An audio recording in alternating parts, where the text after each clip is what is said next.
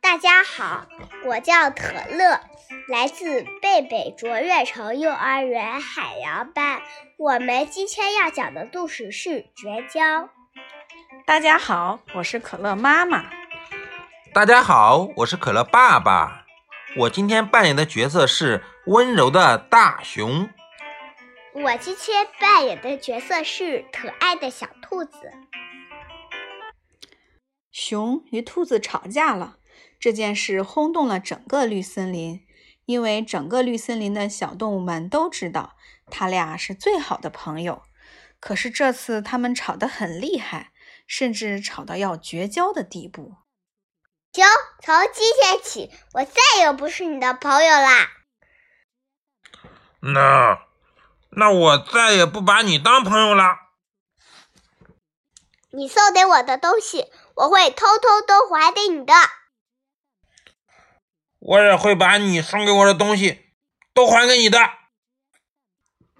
兔子说到做到，他回到家不一会儿就整理出了一大箱子东西，有熊给他做的小桔灯，有熊帮他要来的金丝雀的签名卡片。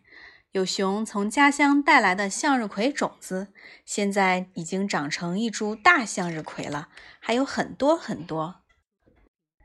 兔子来到熊家里时，熊也整理出了一大箱子东西，有兔子手抄的啄木鸟诗集，有兔子在圣诞节时送给他的蜂窝布偶，还有很多很多，一点儿也不比他送给兔子的少。他们抱着箱子，看着里面的东西，心里都有点不舍，但还是把箱子递给了对方。兔子的个子比较小，接过箱子的时候被压得差点摔倒。熊本能的想帮他，但被他拒绝了。也对，他们已经绝交了嘛。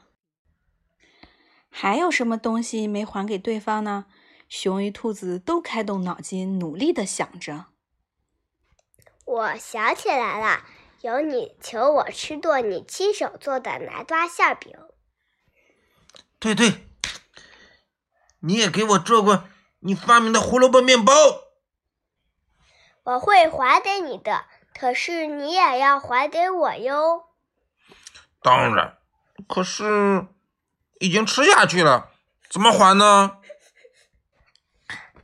做出来不是就好了吗？于是他们又分开了。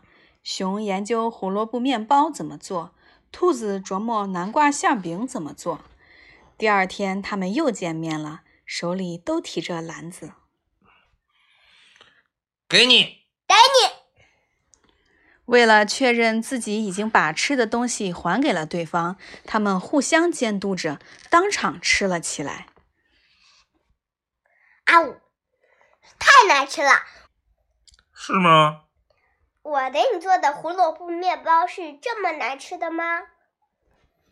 嗯，不，嗯，你做的很好吃。那你也记做好吃点，不然怎么算你还清了你欠我的呢？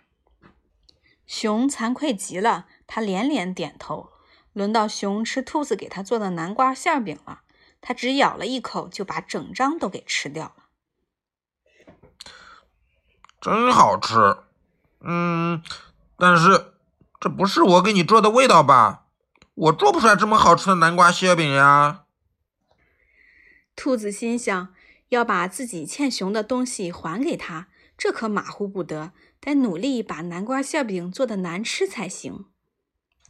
这次不算，我们再回去研究研究吧。嗯，好的。